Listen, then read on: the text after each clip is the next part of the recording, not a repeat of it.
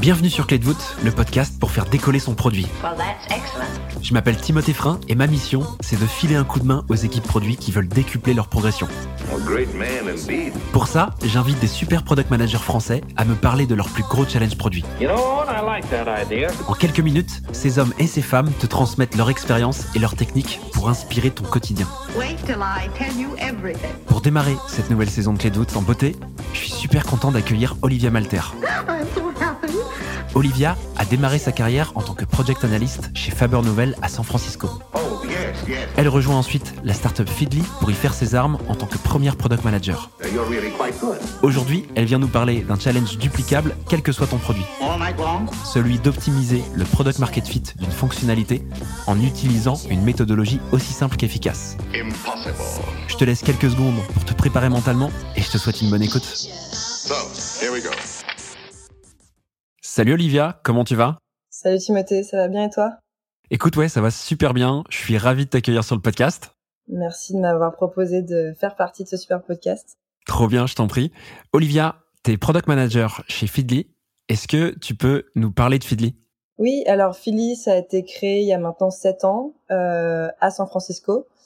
Et en fait, à partir d'une solution de machine learning, on permet à nos utilisateurs, qui sont soit des entreprises, soit des utilisateurs individuels, de trouver l'information dont ils ont besoin à partir des sujets euh, d'intérêt. Donc ça peut être la cybersécurité, biopharma, sport. Euh, et Feedly permet de trouver cette information facilement. Concrètement, moi je suis utilisateur de Feedly, je me connecte à l'appli. Qu'est-ce qui se passe? Je vois quoi? Donc Feedly, ça se présente vraiment comme une seule interface où tu peux ajouter toutes tes publications, tes, tous tes journaux, tes magazines préférés. Donc ça se présente un peu comme un comme un Apple News si tu veux, et tu peux l'utiliser sur ton ordinateur ou bien euh, sur ton téléphone portable.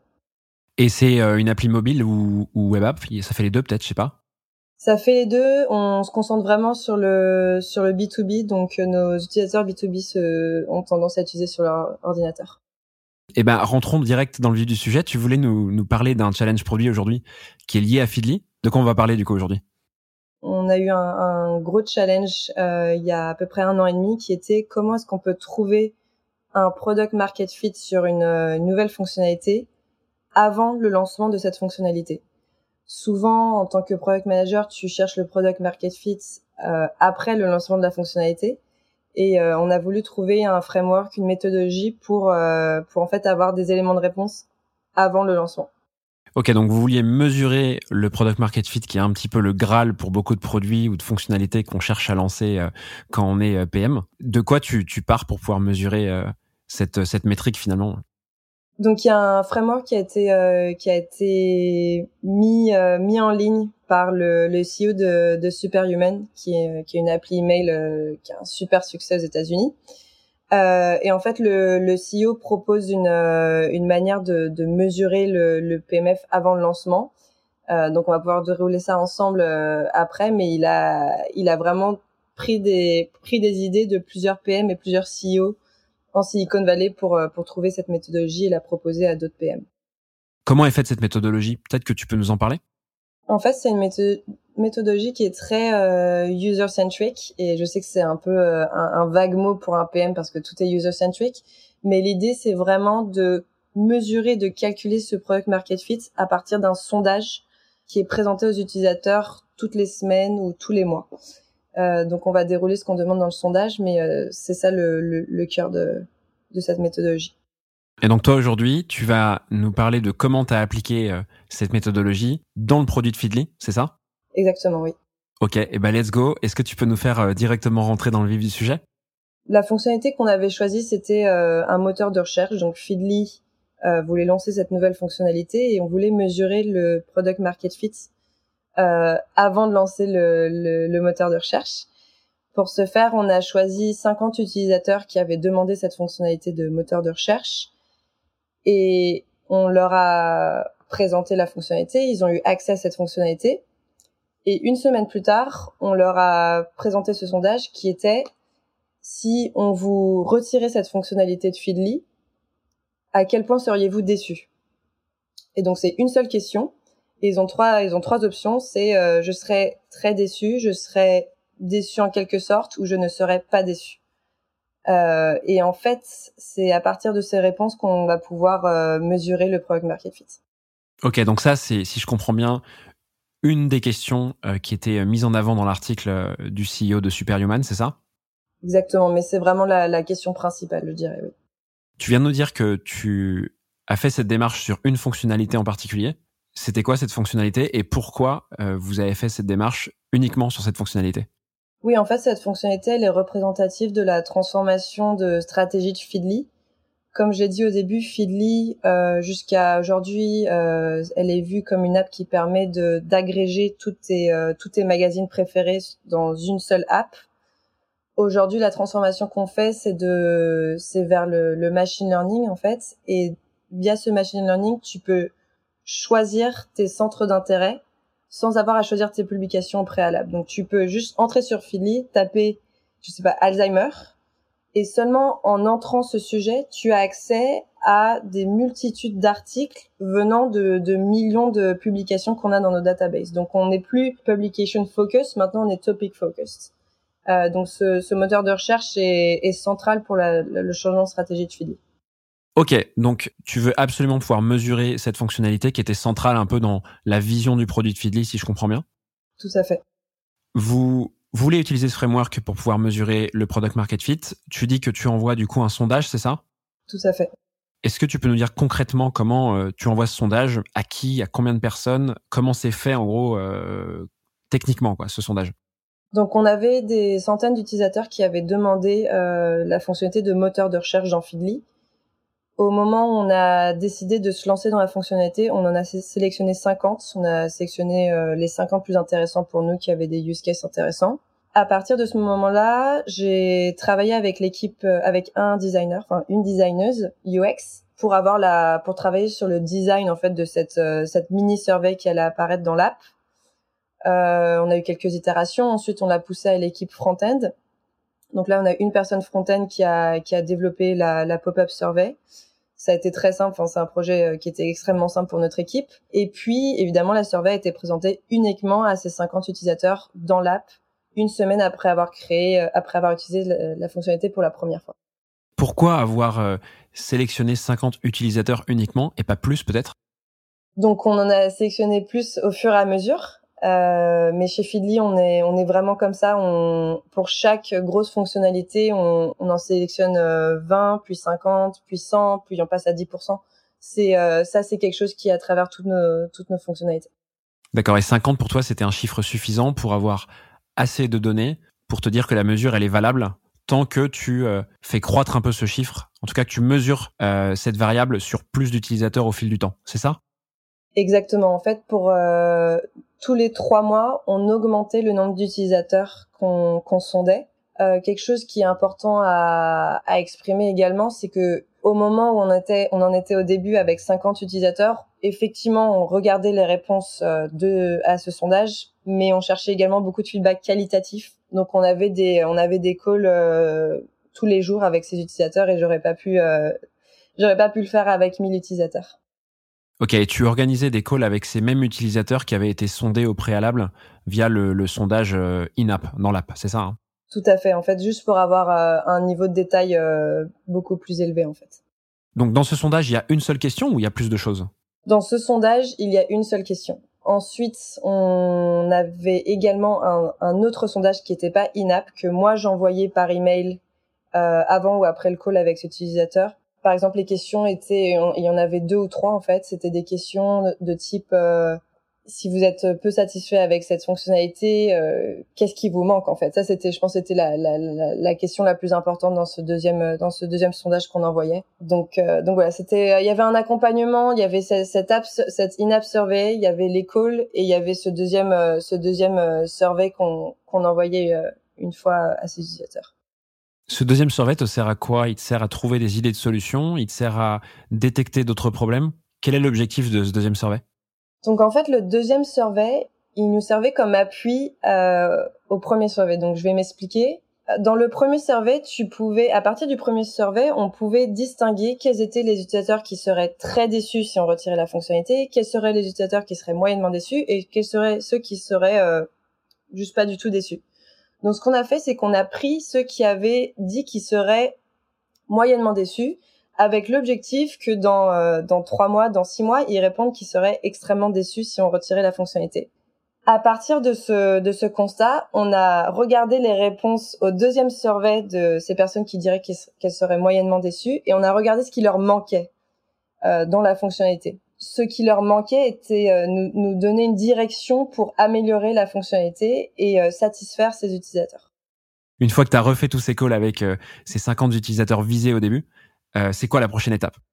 En tant que PM, tu sais qu'il y a, il peut y avoir une différence entre ce que les gens disent et ce que les gens font effectivement, euh, à la base de, avec la base de tous ces calls et de ces deux surveys, on a pu avoir des éléments de réponse sur comment améliorer la fonctionnalité. Euh, maintenant, on a également voulu appuyer euh, ces pistes avec euh, des analyses comportementales dans l'app. Euh, donc notamment, on a regardé les drop-off, on a regardé euh, à partir de combien de secondes tel utilisateur quittait la fonctionnalité, euh, après quelles actions. Donc on a également euh, en fait peaufiné notre euh, nos, pistes avec une analyse dans l'app. En fait, on a distingué des patterns parmi ceux qui, qui ont répondu qu'ils seraient seulement moyennement déçus si on, si on retirait la fonctionnalité. Donc, c'était pas tant en termes de drop-off qu'en termes de euh, patterns qui revenaient dans le, type de, de query qui rentrait dans le, dans le moteur de recherche et en termes de temps qui passait en fait sur la fonctionnalité. Les utilisateurs qui euh, qui étaient moyennement déçus avaient tendance à passer des, des minutes entières en fait pour pouvoir entrer leur, leur input. Donc on s'est dit ah, en fait il y a peut-être un moment de un gros moment de friction au moment de rentrer l'input. Comment on peut simplifier ce moment de ce moment de sur tes utilisateurs euh, moyennement déçus, ça représentait combien de personnes ou de, pourcentage de personnes qui te semblaient effectivement passer beaucoup de temps à faire euh, de la recherche sur l'application? Parmi les, utilisateurs qui étaient moyennement déçus, on avait, euh, je pense qu'on avait à peu près 60% d'entre eux qui passaient beaucoup trop de temps au moment où ils entraient l'input dans la query. Euh, évidemment, on a voulu, moi j'ai fait quand même plusieurs calls avec ces utilisateurs pour les observer. Et en fait, à la base d'observation également euh, live, on a pu, on a pu observer ce, ce pattern, on a pu voir les, les erreurs. Donc euh, voilà, j'ai pas, j'ai pas de chiffres pour à toutes les réponses, mais mais c'était clairement un pattern qui, qui se dessinait très clairement. Ok, et quand tu dis des observations live, c'est que tu les regardais, tu étais derrière eux physiquement, ou est-ce que tu regardais sur un logiciel, tu vois, de, de mapping, ce que la souris faisait en live finalement? On faisait, on faisait simplement des calls euh, Zoom avec enregistrement. On leur donnait un exercice, donc c'était comme un user test en fait. On leur donnait un exercice dans la fonctionnalité et on les, on les observait faire. Tu parlais de patterns à l'instant, Olivia. Donc des patterns en français, c'est des comportements. Est-ce qu'il y a des comportements principaux que tu pourrais nous faire comprendre, nous, euh, nous illustrer un petit peu pour qu'on comprenne un peu mieux? Oui, alors je dirais qu'il y avait vraiment trois patterns qui se sont dessinés. Il y en a, en réalité, il y en a eu une dizaine, mais on a, on a remarqué que 60% des utilisateurs qui seraient moyennement déçus si on retirait la fonctionnalité tombaient dans ces trois patterns. Donc on s'est vraiment concentré sur sur ces trois-là. Tu peux pas tu peux pas tout combattre. Il faut il faut choisir euh, faut choisir ce que tu veux améliorer. Donc pattern numéro un, euh, beaucoup d'utilisateurs entraient des euh, des inputs qui étaient pas en anglais. Or la fonctionnalité est English based euh, only for now. Ça, ça les menait en fait à des expériences où il y avait zéro résultat. S'ils entraient, euh, je sais pas, bouteille d'eau ou quelque chose comme ça en français, ça, ça ne marchait pas. Pattern numéro 2, c'était que beaucoup entraient des, des URL de, de sites internet. Donc par exemple, ils rentraient, euh, je sais pas, disons lemonde.fr alors même que c'est une fonctionnalité de moteur de recherche, pas de euh, pas d'ajout de publication Feedly. Donc il y avait un il y avait un problème à ce niveau-là. Pattern numéro 3, c'était qu'ils entraient les, euh, opérateurs booléens, je vais l'expliquer juste après, dans leur euh, dans leur input. Donc par exemple aujourd'hui sur Google, tu peux entrer des opérateurs booléens, tu peux écrire kitchen appliances or euh, washing machine. Tu peux écrire le or dans ta query sur euh, dans le moteur de recherche de Google. Nous chez Philly, ça c'est pas possible. Tu peux pas entrer l'opérateur booléen or, and ou not. Il faut, euh, il, y a une, autre manière de le faire. Et ça, ça a mené également à des expériences sans résultats, sans, sans articles dans, dans, dans les résultats. Donc on a, on a été très fiers de trouver ces trois patterns qui c'était vraiment important dans, dans, dans cette méthodologie. C'est hyper intéressant et pour qu'on imagine un peu mieux, quelles questions lors de des entretiens au téléphone ou en visio tu poses qui te permettent de voir ces patterns-là? Bah, je faisais exprès de, de un peu les mettre au pied du mur. Donc je leur, je leur, je leur posais des questions, par exemple, bon alors imaginons que vous vous êtes dans la fonctionnalité et vous vous voulez traquer des articles au sujet de machine learning ou intelligence artificielle. Donc je, je faisais exprès de leur, leur donner des, des, petits pièges comme ça et je constatais s'ils ils tapaient l'opérateur booléen ou dans l'input ou bien s'ils utilisaient les opérateurs booléens qu'on a nous euh, avec Philly. D'accord, donc tu, les, tu leur faisais faire de vrais tests utilisateurs finalement en leur donnant un objectif. Mais juste pour arriver là-dessus, comment tu sais que c'est sur les opérateurs booléens que finalement que ça, ça, ça plantait? Fallait le trouver quand même ça. Oui, alors c'est quelque chose que j'ai pas précisé. Nous, euh, l'équipe PM, on a travaillé avec l'équipe front-end et l'équipe back-end pour qu'ils collectent toutes les euh, toutes les search queries qui avaient été faites euh, par les bêta utilisateurs et qui avaient approuvé de faire partie du bêta programme dans une spreadsheet. Donc ligne par ligne, moi je pouvais constater tous les search inputs qui avaient euh, qui avaient été faits. Donc c'était très facile de voir que les gens tapaient or, tapaient n dans leur search input ou bien il y avait du mandarin, il y avait de l'espagnol. Donc juste en scannant en fait tu, tu voyais des patterns assez assez clairs. Donc en fait, cette Google Sheet, ce Excel, t'a permis d'identifier des, des searches, des recherches qui n'ont pas abouti, c'est ça? J'imagine que c'était indiqué sur le Excel que ces recherches n'aboutissaient pas? Donc ça me disait pas que ça avait pas abouti, mais ça ça j'avais d'autres indicateurs. Par exemple, ah cet, cet utilisateur a passé euh, trois minutes entières euh, sur sur la fonctionnalité, ou bien cet utilisateur a dit qu'il serait seulement moyennement déçu euh, si on lui retirait la fonctionnalité. Donc j'avais j'avais d'autres indices ici et là. Ok, bon bah je crois qu'on a bien compris ces histoires de, de comportement, de patterns. Qu'est-ce que tu fais une fois que tu as identifié ces patterns principaux? Donc d'abord, il faut, faut revenir au, sujet principal qui était euh, la mesure du product market fit. Donc il faut, il faut se remettre dans le contexte que nous toutes les, tous les jours, on avait des, on avait de plus en plus d'indications sur le product market fit. Le product market fit dans cette méthodologie, il se calcule d'une manière simple, c'est quel est le pourcentage de personnes qui ont répondu qu'elles seraient moyennement déçues si on leur retirait la fonctionnalité sur euh, le nombre total de personnes qui ont répondu à la survey. Nous, on a commencé avec un, un taux à 41%. Or, euh, dans, la, dans le framework, si tu es euh, au-dessus de 40%, tu peux considérer que tu as, un product market fit pour ta fonctionnalité. On s'est dit, bon, on est, on est quand même un petit peu à la limite. on s'est demandé comment augmenter en fait ce, ce taux comment augmenter ce taux? Est-ce qu'on peut on peut lutter contre ces trois patterns principaux? Comment on peut mieux guider euh, l'utilisateur dans l'expérience? Pour qu'il arrive à aboutir à une search query qui soit qui soit intéressante, à des bons articles intéressants et qui euh, qui répondent à le fait qu'il serait extrêmement déçu si on leur retirait la fonctionnalité. Ok. Et donc euh, là, vous souhaitez augmenter ce, cette métrique. Qu'est-ce que vous faites pour ça du coup? Donc très, euh, si je dois rentrer dans, dans, les détails techniques, par exemple pour les utilisateurs qui qui entraient des URL comme euh, comme search input dans dans notre moteur de recherche, on les on les redirigeait vers euh, l'autre partie de l'app où tu peux effectivement suivre des, des publications type l'équipe, etc.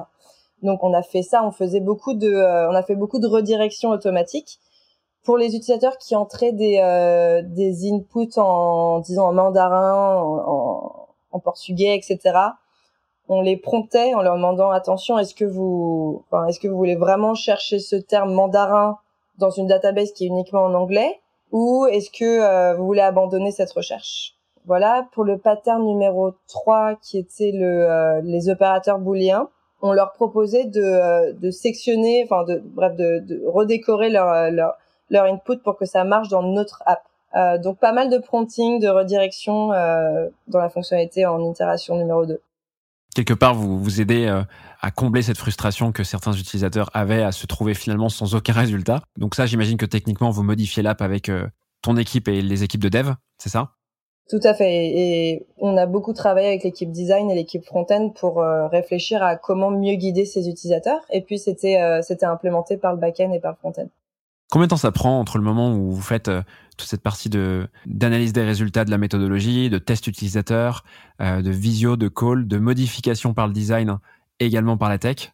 Combien de temps ça prend en tout? Donc l'analyse approfondie, euh, on a voulu trouver des patterns pour la première fois, ça a pris, j'irais, un peu moins de trois mois, peut-être deux mois. Euh, et puis il y a un moment où on s'est dit bon, faut faut qu'on arrête de constater et d'analyser, et faut faut qu'on passe à l'étape suivante qui est l'amélioration de de, de l'app. Et là, pour combattre euh, voilà ces trois patterns qu'on avait vus, ça a bien pris au moins six semaines, je pense, pour euh, pour l'équipe pour euh, implémenter ces changements. Oh, c'était quand même relativement rapide vu le nombre de users que vous avez. Oui, enfin après c'est on Feedly, on est une petite équipe, on est on est 35 personnes donc c'est vrai qu'on va plutôt vite mais euh, comment dire, c'était une pierre angulaire pour toute l'équipe. On avait dit voilà, euh, juste pour que vous sachiez dans l'année qui vient, votre priorité ça sera toujours ce moteur de recherche qu'on appelle les, web alerts. Quels sont les résultats suite euh, à ton travail avec tes équipes sur cette mesure du product market fit et la rectification de votre fonctionnalité? Donc aujourd'hui, on on observe euh, l'évolution de, de, ce product market fit encore tous les jours. Donc c'est pas c'est pas un projet fini, ça sera jamais fini. Entre le moment où on a calculé PMF pour la première fois, donc ça là je parle de, euh, de juillet dernier, et aujourd'hui on est passé de 41% à plus de 53%. Pour certaines euh, certains types d'utilisateurs, notamment les enterprise users, on est on est carrément passé à 57%. Donc on est très fier de, euh, de cette grosse euh, cette grosse amélioration sur le sur le PMF. On est confiant sur le fait que cette fonctionnalité a un product market fit, qui était vraiment la question principale pour nous. Et on, observe également une hausse des conversions d'utilisateurs free à utilisateurs euh, Pro Plus ou bien aux utilisateurs Enterprise pour avoir accès à cette fonctionnalité. Évidemment, c'est le plus important, c'est le revenu additionnel. Trop intéressant. Bah écoute, merci beaucoup pour tout ça. Ça fait ça fait un sacré écart en vrai. Hein. Ça fait quand même 25% d'augmentation euh, sur, sur, cette métrique de PMF. Donc euh, trop cool. Bravo. Pour basculer vers la fin de l'épisode, j'aurais deux petites questions hyper traditionnelles à te poser. Euh, la première, ce serait est-ce que tu as tiré une leçon de euh, ce challenge produit spécifique? Bah pour moi, la, la, la leçon principale que j'ai tirée de de ces euh, de ces 12 mois de d'analyse, ça a été vraiment le fait que il est possible d'avoir des éléments de réponse sur le product market fit d'une fonctionnalité avant même un lancement euh, en, en, grande pompe.